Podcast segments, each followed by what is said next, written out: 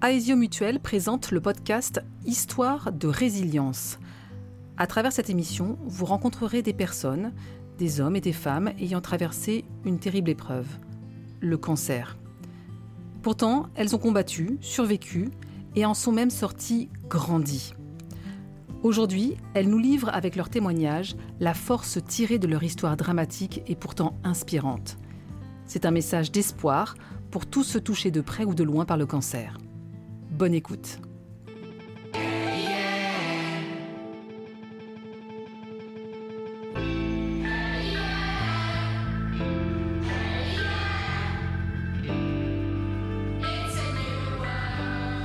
Épisode 1 L'annonce.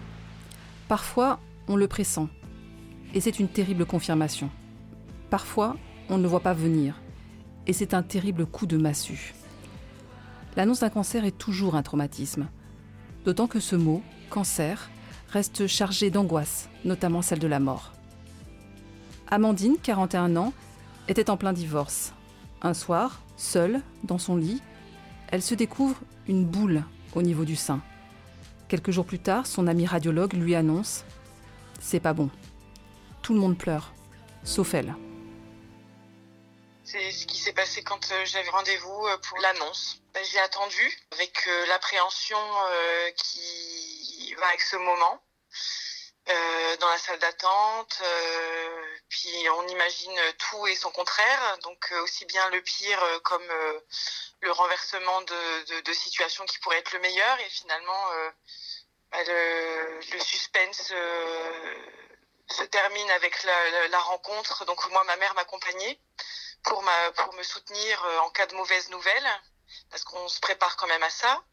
Et euh, une fois dans le bureau euh, qui est assez impersonnel, puisque c'est un bureau qui appartient à tous les médecins et qui appartient à tous les patients. on se retrouve assise derrière ce bureau, même si c'était mon ami qui m'a fait cette annonce, eh bien j'ai eu un choc que je n'ai pas pu exprimer tellement c'était sourd et et violent euh, dans la remise en question de toute mon existence. Et puis j'ai encaissé et j'ai vu ma mère paniquer et mon ami, euh, les larmes aux yeux, me dire que j'allais avoir des traitements euh, de chimiothérapie, d'opération, peut-être d'ablation. là, tous les scénarios sont imaginés aussi. Donc, et en fait, on n'a plus rien à quoi se raccrocher sauf, sauf soi et soi et vacillant à ce moment-là. J'imagine que ça vous rappelle aussi, ou en tout cas peut-être à votre maman, ça lui rappelle des mauvais souvenirs en fait, cet hôpital. Oui, oui, euh, c'est l'hôpital dans, lequel a été hospitalisé mon père et où est décédé mon père justement suite à un, cancer euh, de la vessie euh, qui a duré plusieurs années. Donc forcément, je pense que c'était peut-être pas ma maman de m'accompagner à cet endroit-là, mais bon, c'était elle que j'avais choisi en pensant que ça me serait un soutien parce que elle m'a été un soutien mais bon elle a réagi avec euh, toute son humanité et toute sa fragilité à ce moment-là et je fais partie de sa fragilité. L'annonce c'est pas que pour soi, c'est aussi l'annonce aux proches. Comment vous avez géré ce moment? Il a fallu que je prenne sur moi toute la journée restante euh, une fois qu'on m'avait annoncé ça, euh, je devait être à peu près midi. Je récupérais mes enfants au centre de loisirs vers 17h30 et euh, je pense que le reste de la journée, euh, en plus du choc de cette annonce, ça a été de me préparer à qu'est-ce que je vais leur dire, comment je vais leur dire, est-ce que je dois leur dire. Et évidemment, j'allais leur dire parce que je ne sais pas garder euh, les choses pour moi. Puis je pense que rien de tel que la sincérité, l'authenticité pour avancer tous ensemble, je me voyais pas leur cacher. Et euh, donc je les ai réunis autour de, de la table en les récupérant euh, le soir. ils pensaient qu'on allait partir en vacances. Et là, je leur ai dit que ça allait pas être possible parce que euh, j'avais été chez le médecin, parce qu'on m'avait découvert une boule. Et là, ma fille m'a dit mais euh, quoi comme boule?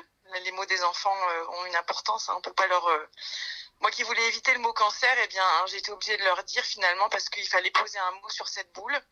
Et je leur ai expliqué aussi que c'était un cancer qui se soignait. Ils savaient puisqu'on euh, avait eu une amie euh, de mon ex-mari qui avait vécu ça l'année dernière. Donc euh, ils savaient qu'elle en était ressortie indemne et qu'elle était pleine de vie. Donc voilà, je leur ai aussi évoqué l'expérience de, cette amie pour qu'ils aient un repère positif. Mais évidemment, on a pleuré, on s'est serré dans les bras et je pense que leur petit cœur a été briser leur monde un peu dévasté ce moment-là, à ce moment-là en tout cas.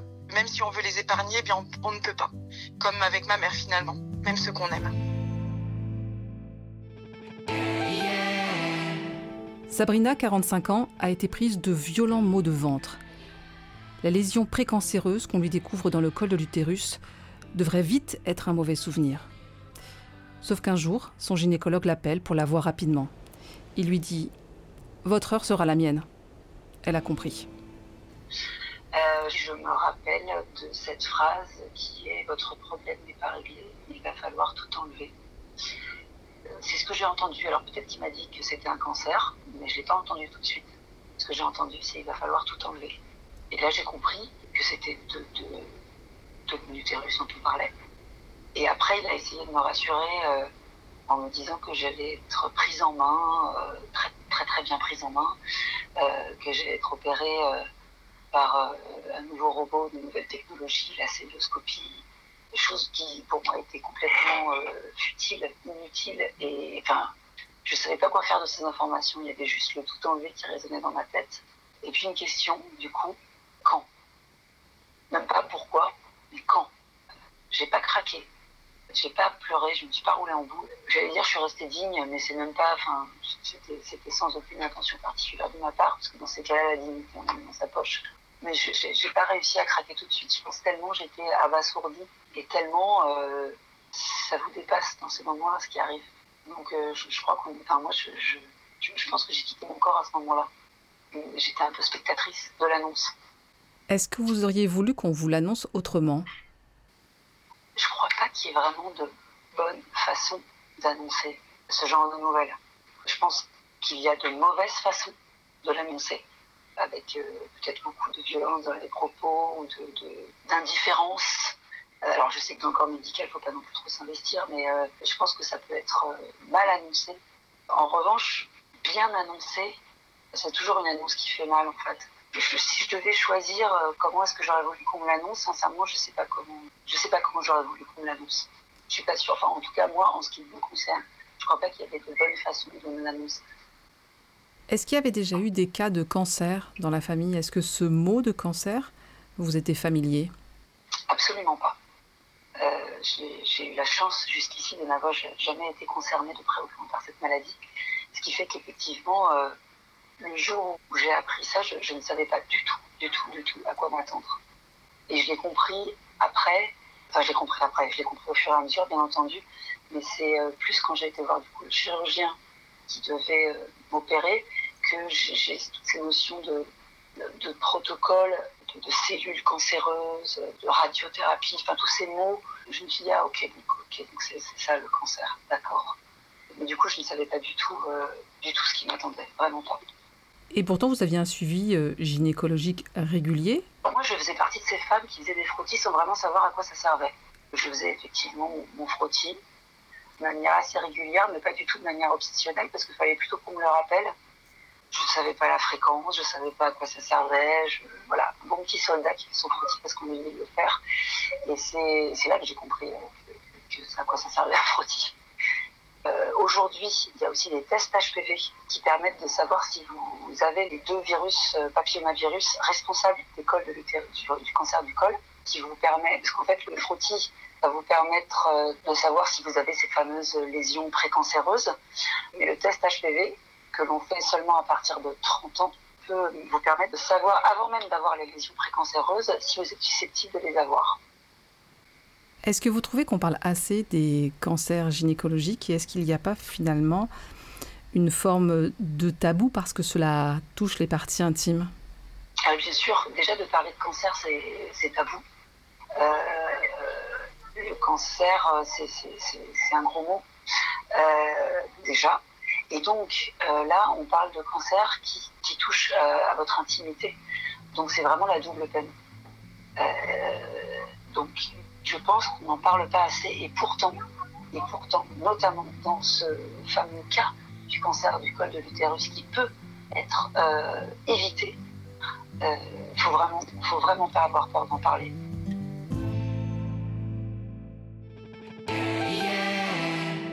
Éléonore n'avait que 35 ans. Elle aussi a eu des douleurs sourdes et violentes dans le ventre. À elle aussi, le chirurgien lui a dit que c'était un petit cancer du col de l'utérus. Mais ce qu'on ne lui a pas dit, c'était les conséquences, des séquelles qui vont l'handicaper toute sa vie. Euh, je ne m'imaginais pas en fait l'engrenage euh, qui allait suivre, qui allait aussi me sauver la vie, il faut le dire.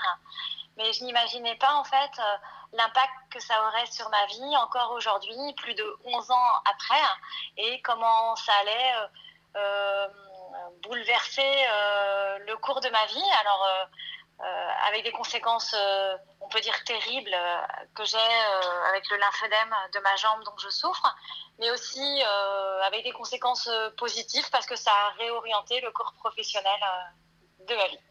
De quoi vous souffrez?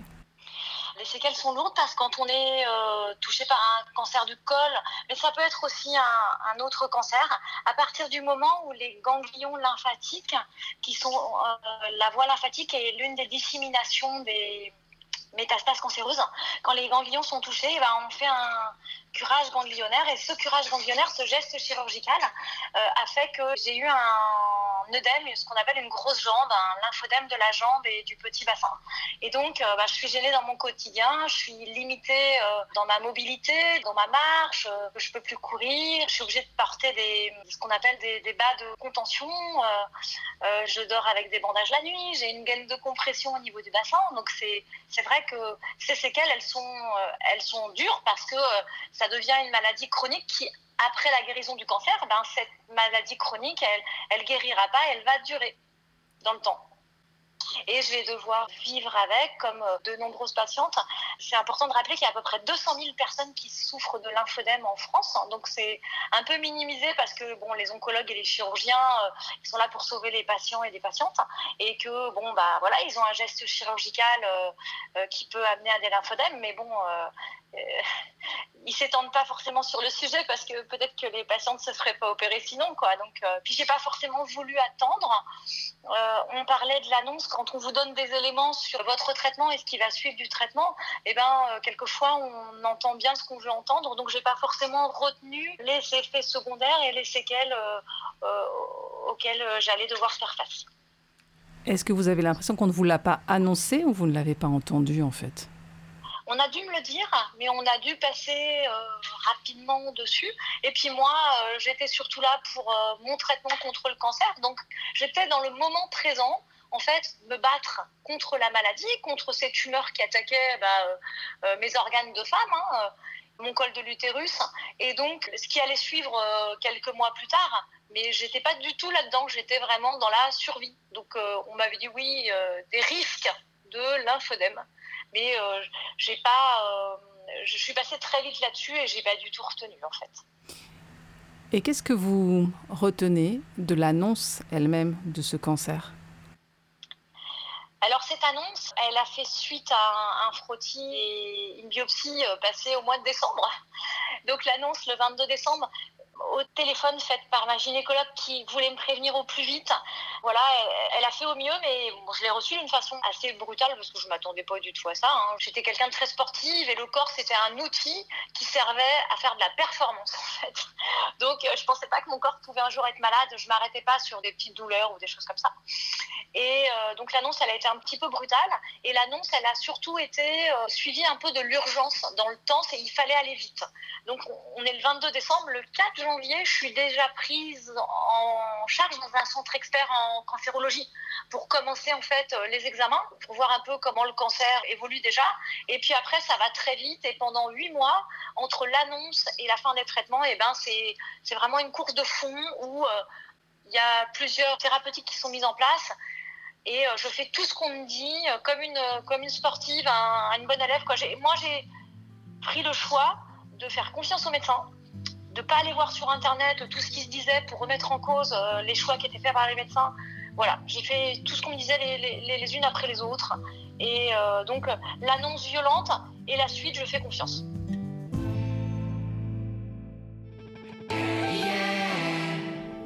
Nous remercions chaleureusement Amandine, Sabrina et Éléonore de nous avoir partagé avec autant de sincérité leur vécu au moment de l'annonce de leur cancer.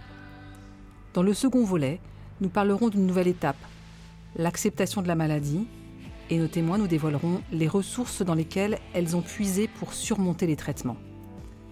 À très bientôt pour le prochain épisode.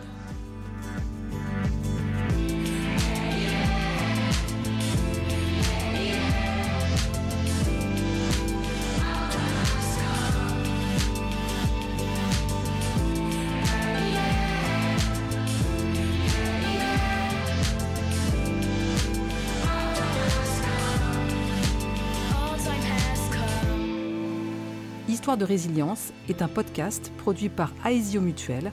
Pour plus d'informations, rendez-vous sur ensembleaesio.fr.